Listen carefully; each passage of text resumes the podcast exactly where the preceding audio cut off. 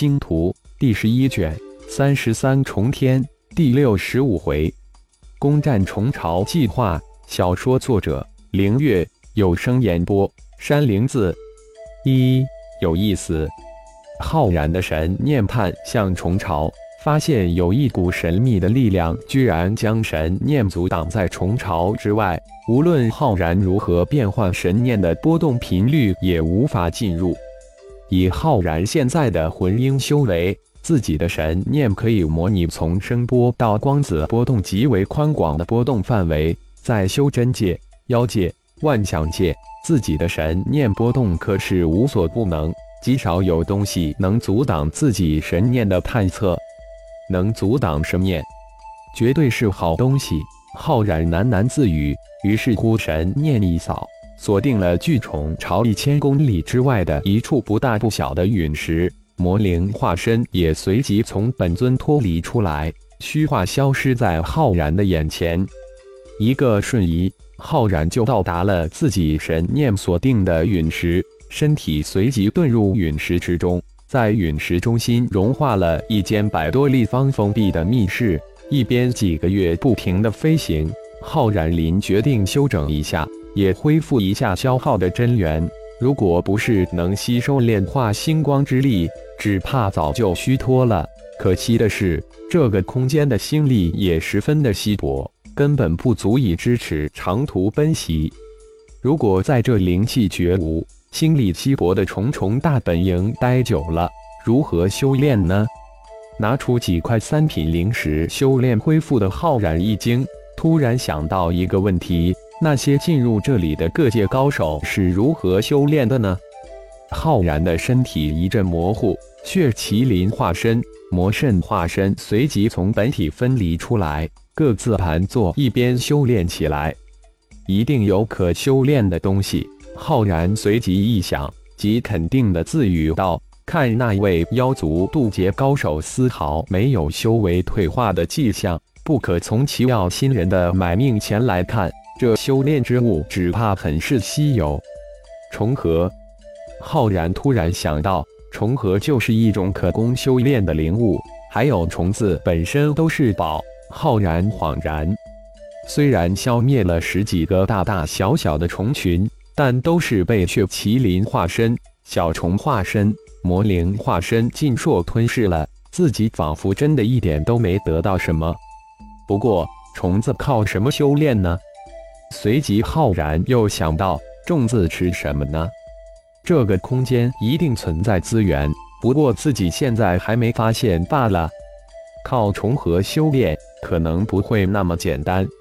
看来自己还得多练些飞剑。否则根本敌不过大群的虫巢。想到这里，浩然不仅有些苦笑，自己至少已经练了数千枚飞剑，送入混沌小宇宙。那满天的繁星数就是自己的飞剑数。现在自己的飞剑根本不能收入丹田之中，只能放在妖灵空间之中，或是炼神塔中，也不过区区三百六十五枚。要想布置更大的星光剑阵。需要的飞剑就要成倍了。既然来到这里，发现了一个虫巢，那么总得做点什么吧？那就拿下这座五十公里直径的虫巢。一个计划也迅速在浩然的脑海中成型。一点一点蚕食虫巢的虫子，就当成是一种修炼吧。不过这计划的实施要等魔灵化身打探清楚，才做最后的决定。主攻手当然是自己以及四位身外化身，还有就是自己的洪荒兽团，这可都是超越皇级的存在，也应该将他们放出来吞噬修炼了。当初自己有仙剑之名将金翅天蜈、光翼飞虎、金刚神力魔猿各留了八只在修真界、万象界或是自己家人身边。浩然也没想到自己的直觉感应的意外来得如此快，原以为应该是在开启三十三重天时出现意外，没想到居然是在灵界出现意外。还好自己相信直觉，提前布置了，否则可真是后悔莫及了。除了攻占这个虫巢外，浩然还有一个念头，那就是尝试一下用虫菌的虫修秘法，加上自己的御兽秘法，组建一个虫子大军。这样以虫子对抗虫子，不更加容易控制虫巢吗？其实浩然想到，这里的虫子是杀不完的，自己不可能一人占据一个虫巢。有了虫子，才能算虫巢，让虫子给自己提供修炼物资，这才是王道。如果自己没有猜错。这个虫巢估计也是一个外围边缘的虫巢，攻占这个虫巢只是第一步，大的计划是攻城拔的，一个一个将外围虫巢给占领了，以外围包围中心，相当于以农村包围城市的战略吧。小子，我们谈谈吧。就在这时，炼神塔中的老魔神阿查克突然叫道。自从剑石到浩然收入炼神塔中入魔的魔灵化身之后，阿查克痛苦了很久，也沉寂了很久，直到今天才想到要与囚禁自己的小子好好的谈谈。老查，你又睡醒了。浩然神念沉入炼神塔，调侃道：“这老魔神一不乐意就说困了，灵魂好不好？那有什么瞌睡？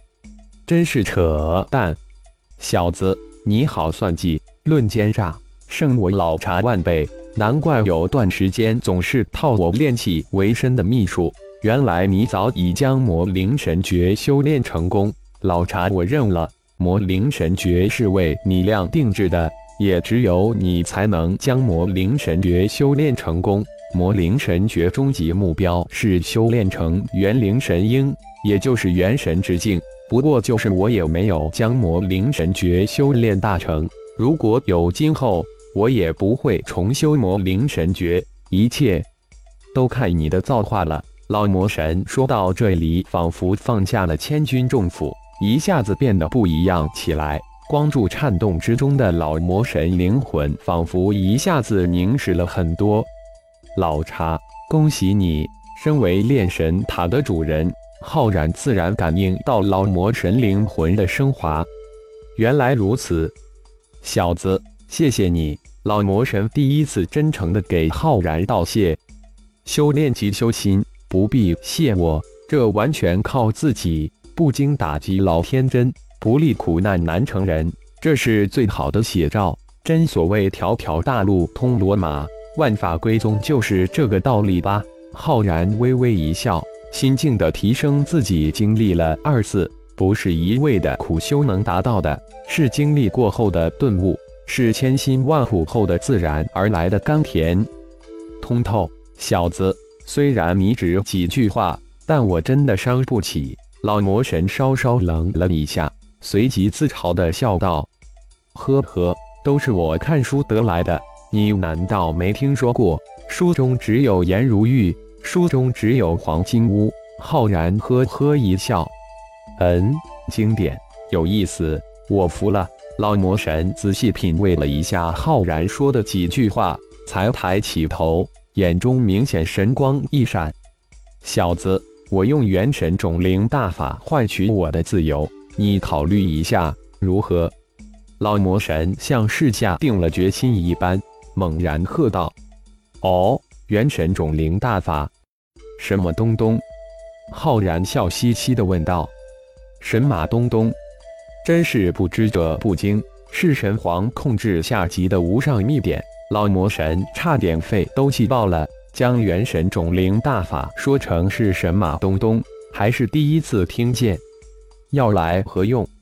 浩然还真觉无用，自己综合创造的灵魂傀儡秘法足够了。无需这个什么元神种灵神呼其神的玩意儿控制我，然后还我自由。说到这里，老魔神几战是吼出来的。这元神种灵大法可是自己封印的祸根，真是不堪回首。